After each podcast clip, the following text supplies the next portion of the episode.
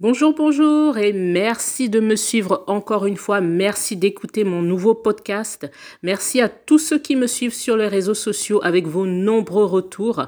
Si ce n'est déjà fait, rejoignez-moi sur Facebook, l'univers d'Annie L'Envers, Instagram, Annie L'Envers, YouTube, Annie L'Envers, ou encore sur mon blog vivre la vie simplement.onblog.fr. Mon message d'aujourd'hui sera un simple message d'encouragement. Ne renoncez jamais à ce qui vous tient à cœur. Attention toutefois, faire preuve de persévérance n'est pas faire la même chose mille et une fois, quitte à en souffrir pour atteindre un but. C'est au contraire faire preuve de lâcher prise et de sagesse pour aller vers son objectif. On peut se tromper, faire des erreurs, mais le but n'est pas de nous sanctionner ou de nous permettre de reproduire la même erreur. C'est tout simplement d'apprendre, d'être guidé, car oui, nous sommes guidés par l'univers, par Dieu, par qui vous voulez, mais nous sommes guidés. Et il est important d'être attentif aux signes que le monde nous envoie. N'abandonnez pas vos rêves. Ils deviendront réalité le jour où vous aurez suffisamment confiance en vous.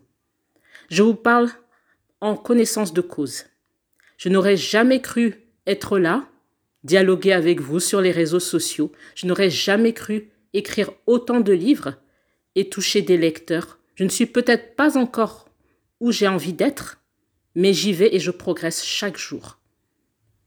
Le but d'une vie est d'avoir un objectif qui nous tient à cœur. C'est ce que je vous encourage tous à faire, car vous en serez heureux. Vous aurez moins de poids sur vos épaules et vous verrez la vie aussi belle qu'elle est, grâce à vous-même. Certes, grâce à votre entourage et parce qu'elle a plein d'aspects positifs, mais avant tout grâce à vous-même. Vous êtes le monde que vous voyez. Alors croyez en vos rêves, ne lâchez rien et vous ne le regretterez jamais. Mais encore une fois, Faites preuve de sagesse et apprenez à lâcher prise, car ce qui est fait pour vous ne vous fuit pas. Il vous attend patiemment ou vient à votre rencontre, mais en aucun cas ne cherche à vous faire souffrir. Je vous souhaite une très belle semaine. Merci, merci encore de me suivre et je vous dis à très bientôt.